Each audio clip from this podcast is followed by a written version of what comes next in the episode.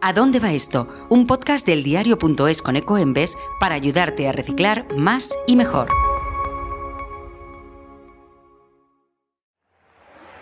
Sales de casa por la banda derecha, cierras la puerta con el pie y tiki-taka, tiki-taka, vas pasándote esa lata de refresco de una mano a la otra. Esquivas a la portera, al vecino del quinto, te escapas por el portal y... Decides tirar la lata en el primer cubo de basura que encuentras. Porque el reciclaje no es un partido de fútbol, ni son 11 contra 11, ni vas a quitar puestos de trabajo si reciclas. Hoy en A dónde va esto pondremos los datos en el marcador para entender cómo funciona el reciclaje en nuestro país y por qué su funcionamiento es responsabilidad de todos.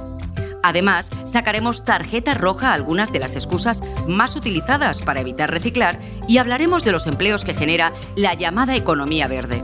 Comenzamos, como siempre, con los datos.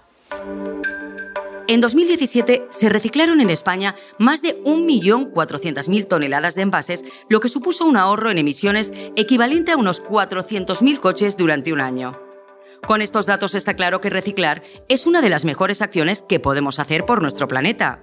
Sin embargo, algunas personas se niegan todavía a reciclar, influidas por falsas premisas que repiten como un mantra. Para ayudarnos a meter un gol a todos estos bulos, está con nosotros Albert Mateu, director de Relaciones Institucionales del Grupo Criño. Hola, Albert. Hola, Tatiana. Según un estudio de comisiones obreras, la industria del reciclaje crea hasta 10.000 empleos directos y cerca de 46.000 indirectos, pero aún así hay gente que asegura que quitan puestos de trabajo. ¿Qué puedes contarnos del llamado empleo verde? Pues mira, Tatiana, como tú dices, todas las estadísticas y estudios sectoriales coinciden en destacar que incrementa el volumen de negocio generado por las empresas del sector de la economía circular.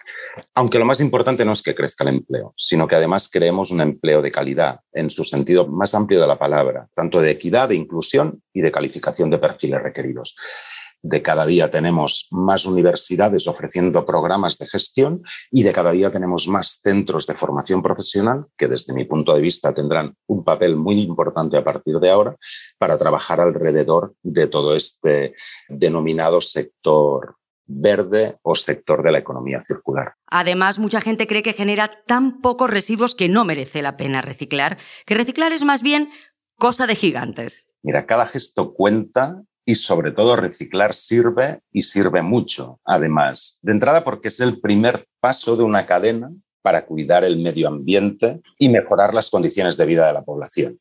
Con más o menos cantidad en función de toda la cadena, seguiremos teniendo residuos. Por tanto, la separación, su recogida y la gestión tiene un papel fundamental a corto, a medio y sobre todo a largo plazo.